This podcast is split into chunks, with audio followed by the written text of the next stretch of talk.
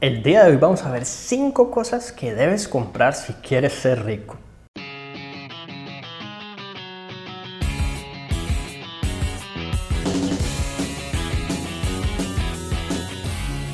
Sé que suena un poco raro pensar en que hay que comprar cosas para poder alcanzar la riqueza. Sin embargo, no es que si no las compras, pues efectivamente no vas a lograrlo. Pero es bueno tenerlas en cuenta ya que te pueden ayudar en el camino. La primera cosa es un buen auto. Todos necesitamos transportarnos de un lado al otro, movilizarnos, independientemente de si incluso trabajamos en la casa. Necesitamos un medio de transporte. Y cuando tú haces las cuentas,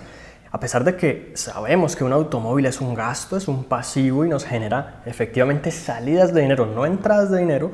podemos ver situaciones en las que una persona se compra un automóvil que verdaderamente se le convierte en un agujero negro de dinero, se le traga todos sus ingresos y mantienen el mecánico, tiene que estarle haciendo mantenimiento, todo el tiempo hay que cambiarle algún repuesto y efectivamente se convierte en su salida más grande de dinero. Pero asimismo hay otras personas que compran un automóvil de segunda en perfecto estado, probablemente luego de 8 o 10 años lo puede vender sin haber tenido un hit o un golpe de depreciación tan fuerte y en ese tiempo el carro fue confiable, no, estuvo que, no tuvo que repararlo, solamente los cambios de aceite que conocemos y las cosas básicas que son de consumo normal de un automóvil. Pero probablemente con esto se ahorró mucho dinero de no tener que gastar en el auto más lujoso, en el más costoso, en el último modelo, ni de tampoco estar por lo menos pagando taxis y transporte público, ya que cuando tú haces las cuentas y puedes pagar un automóvil de contado y no a crédito, y cuando eh, entras en la ecuación el tema de la reventa del automóvil posteriormente, probablemente puedes ahorrar mucho dinero. Sea como sea, Eventualmente, a menos de que vivas en un pueblo muy pequeñito en el que puedas ir a toda parte caminando, pues vas a necesitar un medio de transporte y pues no creo que sea una estrategia a largo plazo para una persona que planea convertirse en rica o en millonaria, pues efectivamente utilizar transporte público. Entonces, quizás esté un poquito más costoso que el transporte público o que caminar o que hacer ejercicio o que andar en bicicleta, pero pues también por cuestiones de seguridad, pues es mejor tener automóvil. Lo que pasa es que mucha gente piensa que al volverse rico necesitan tener el automóvil más lujoso que puedan. No digo que no puedas eventualmente adquirir el auto de tus sueños. Sí, probablemente cuando ya estés en un nivel que efectivamente te lo permita que simplemente ese automóvil sea el 1 o 2% de tus ingresos y no te represente pues eh, un gasto significativo, pero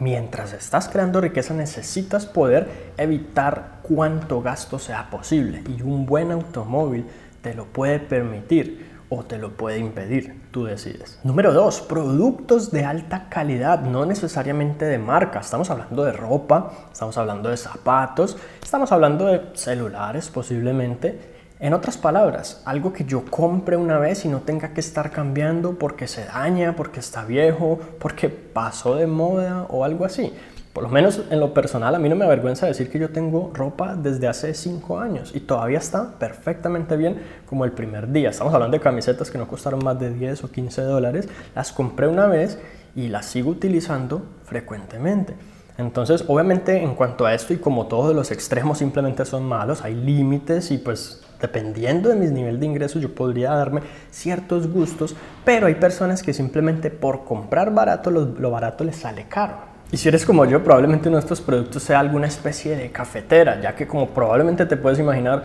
comprar café en un Starbucks o simplemente en algún negocio, un centro comercial, te va a salir mucho más costoso, a veces el doble, el triple o hasta cinco veces más caro que preparar en casa cuando puedes preparar exactamente lo mismo o quizás un producto mejor y esto probablemente te dé más energía. ¿no? tiene que ser café, puede ser un té, puede ser cualquier cosa que verdaderamente te llene de energía para empezar el día con enfoque, con ánimo, con motivación, con inspiración. Esto te ayuda a ser más productivo y esta productividad te lleva eventualmente a ser más rico. Número 3, educación. Y este es quizás el más importante de todos ya que sin educación va a ser muy difícil crear verdadera riqueza. Sin embargo, no tiene por qué pues, ser súper costoso, ni mucho menos estamos hablando de educación formal, la cual prácticamente nunca te va a enseñar a ser rico. Incluso si estudias un MBA, si estudias administración, comercio internacional, lo que sea, probablemente no vas a salir con los recursos y las herramientas para alcanzar verdadera riqueza.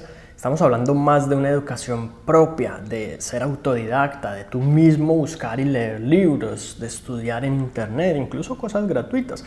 No, tiene que ser todo comprado, pues lo que pasa es que es complicado decir que ver un video en YouTube es gratis, ya que estás pagando por el internet, por la energía y tuviste que pagar por el teléfono o el computador en el que lo estás viendo. Pero bueno, independiente de eso, la idea es que todos los días te estés educando y que pienses que si la educación o la información es cara o es costosa, imagínate qué tanto más lo puede ser la ignorancia. Número 4. Un buen seguro para tus bienes. Probablemente conforme empieces a acumular riqueza, especialmente si lo haces a través de un negocio propio, empiezas a adquirir activos o herramientas,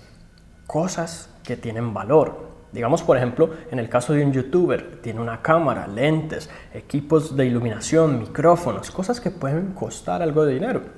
Que si por alguna razón en algún momento es víctima de un robo, pues sencillamente se va a quedar sin con qué continuar trabajando o va a tener que desembolsar una cantidad de dinero significativa de su bolsillo al instante para poder continuar generando sus ingresos o de lo contrario se va a ver afectado en el corto, mediano y hasta largo plazo.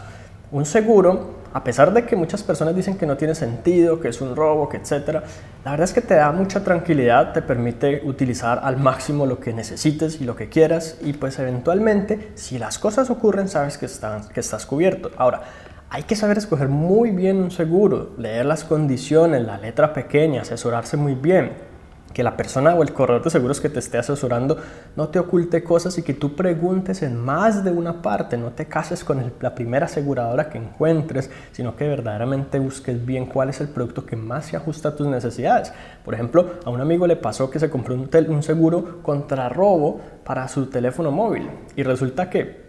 a esa persona se le robaron su teléfono y cuando fue a reclamar a la aseguradora, la aseguradora únicamente cubría robo o hurto calificado. Es decir, que él tenía que llegar lastimado, herido con un video en donde se veía cómo lo agredían para poder robarle su teléfono. Pero si simplemente fue como, como una amenaza, como un asalto a mano armada, pero sin lastimarlo, no le cubría. Entonces es importantísimo informarse de ello. Pero aún así, a pesar de esto que te digo, hay muy buenos seguros. Yo personalmente tengo varios para mis cosas y la verdad es que son muy útiles en el sentido de que uno sabe qué es lo que tiene cubierto, en qué situaciones y con qué condiciones. Hay que entenderlos muy bien, pero también hay que pensar en que en el futuro Cualquier cosa que se oponga o que me amenace mi creación de riqueza es algo que yo debería tener en cuenta y por lo tanto esta es una de las cosas que yo considero que hay que adquirir e ir adquiriendo progresivamente. Obviamente no tiene que ser algo enorme y gigante si estás empezando desde cero, pero que conforme más avanzas hacia tu camino a la riqueza,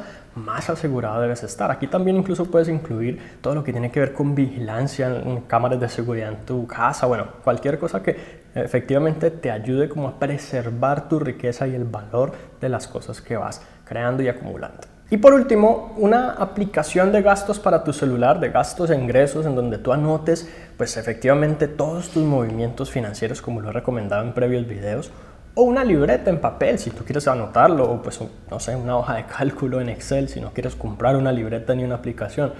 En todo caso, alguna manera de tú realizar tu seguimiento financiero por categorías mensualmente, constantemente, todo el tiempo, sin excluir la compra de algo muy barato, sin excluir los movimientos que haces por centavos, por monedas, sin excluir todos los ingresos, así sean dineros que te regalan o que recibes por cualquier cantidad de conceptos, no importa, que puedas mantener todo tu seguimiento de ingresos y gastos constante durante el tiempo. Respecto a esto, muchas personas me, preguntan cuál es mi aplicación recomendada. Y bueno, yo te digo, yo tengo realmente la proyección de eventualmente lanzar una aplicación propia, ya que las que he utilizado pues no se ajustan exactamente a lo que yo necesito y sobre todo he tenido algunas dificultades a la hora de cambiar de dispositivos y guardar una copia de seguridad y bueno, es vital porque esta es una información